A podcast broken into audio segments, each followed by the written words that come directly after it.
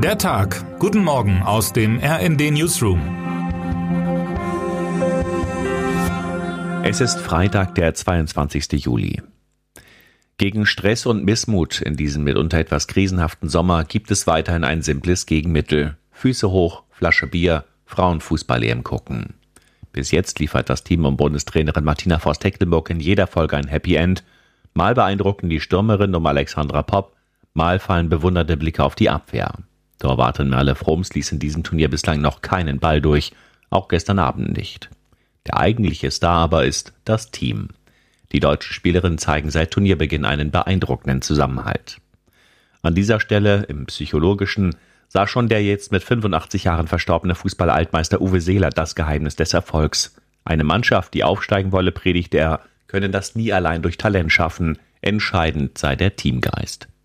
Wie Uwe Seeler jahrzehntelang nicht nur den deutschen Fußball, sondern die deutsche Gesellschaft beeinflusste, beschreibt mein Kollege Sebastian Harfst in einem Text, der mehr ist als ein bloßer Nachruf.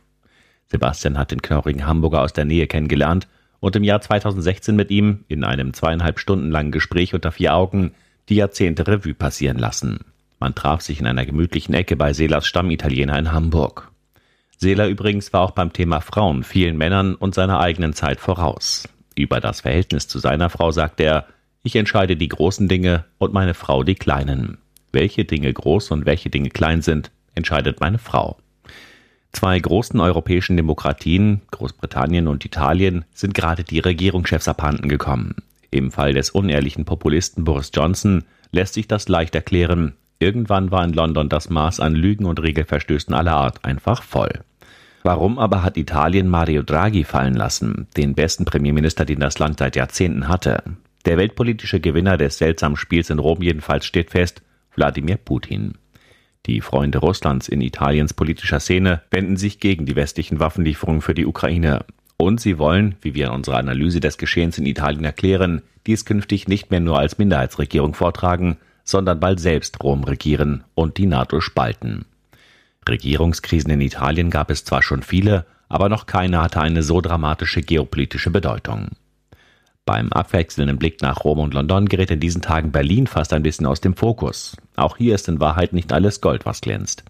In der Begeisterung vieler Bundesbürger über Auftritte und Stil von Robert Habeck und Annalena Baerbock von den Grünen ging in letzter Zeit unter, wie stark Olaf Scholz inzwischen demoskopisch abgebaut hat. Seine SPD bei 19 Prozent liegt deutlich hinter der Union mit 27 und den Grünen mit 22 Prozent. Für eine Kanzlerpartei ist Platz 3 nicht nur misslich, sondern auf Dauer gefährlich.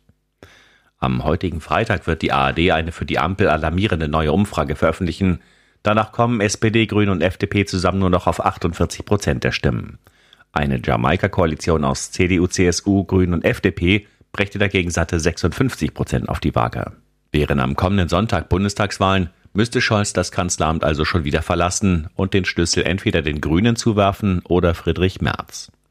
Der Kreis, der ein solches Szenario schlimm fände, scheint von Woche zu Woche kleiner zu werden. Da derzeit keine Wahlen anstehen, kann Scholz das Problem zwar erstmal aussitzen, wegreden aber lässt es sich nicht. Das Problem der Ampel ist klar identifiziert, das Rot flackert bedenklich.